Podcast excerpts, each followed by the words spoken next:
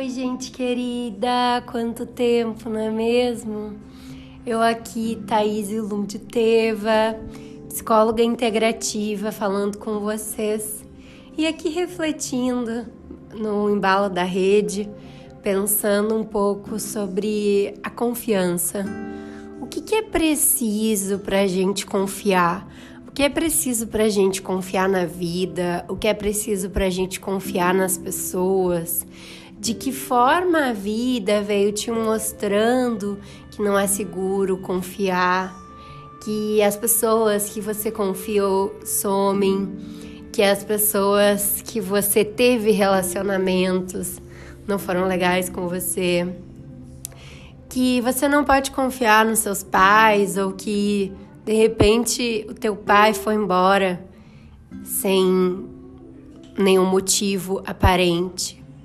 Como a questão da confiança aparece no teu dia a dia, na tua profissão, tu contigo mesma, o quanto tu te sente capaz, o quanto tu ouviu que era incapaz, o quanto tu ouviu que só conseguia fazer se fosse por ti mesma, que tu precisava se virar sozinha, que tu não podia contar com ninguém.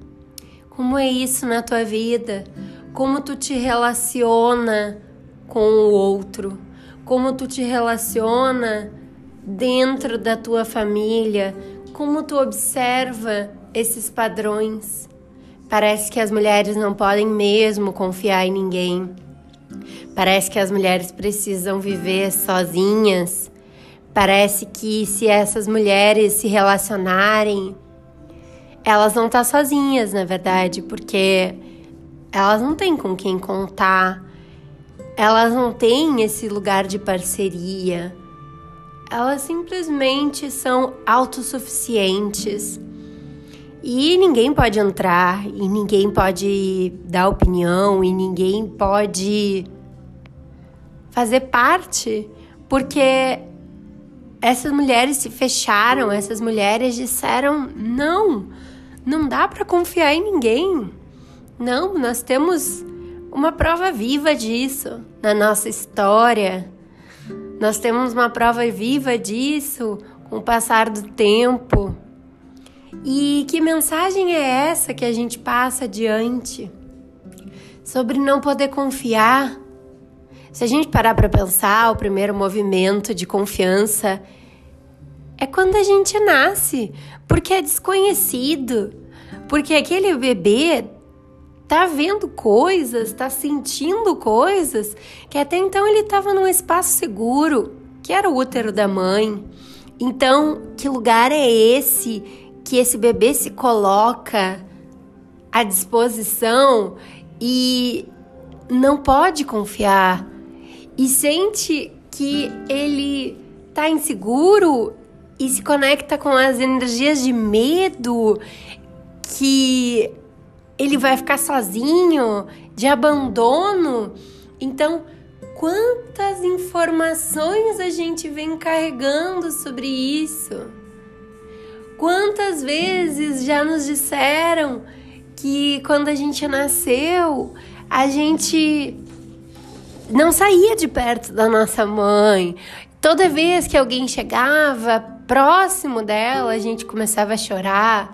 E isso é muito comum, porque a primeira relação para estabelecer a confiança é com essa mãe, é sobre esse olhar então, se eu não me senti visto nessa relação, se eu senti que eu fui, sei lá, abandonado ou que essa mãe estava com muitas preocupações, estava tendo que solucionar muitas questões internas dela, que lugar é esse que eu tinha segurança? Nenhum. Eu não tinha segurança nesse lugar, porque essa mãe estava insegura e essa mãe me passava essa informação de que, bom, se ela tá insegura, se ela é para ser o meu porto seguro, então quer dizer que eu não posso confiar nesse mundo.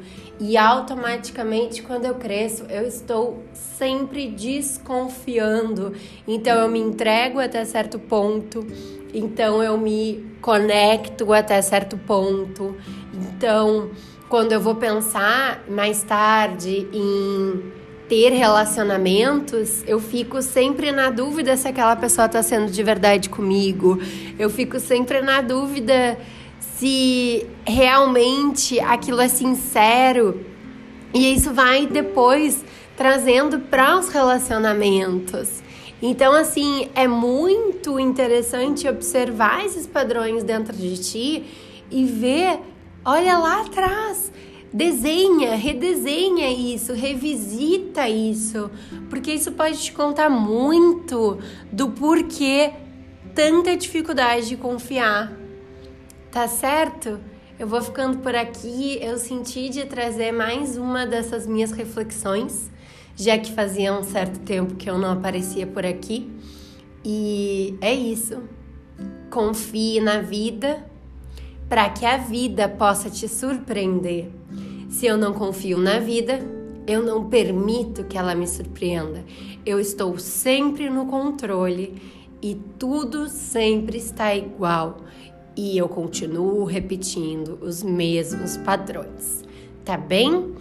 Um beijo muito grande e para quem ainda não me acompanha lá no Instagram, arroba consciência do saber.terapia, se quiser saber mais, se quiser começar o teu processo de autoconhecimento, é só marcar me mandando um WhatsApp para que a gente possa fazer as tuas sessões. Tá bom? Um beijo com muito carinho. Até a próxima.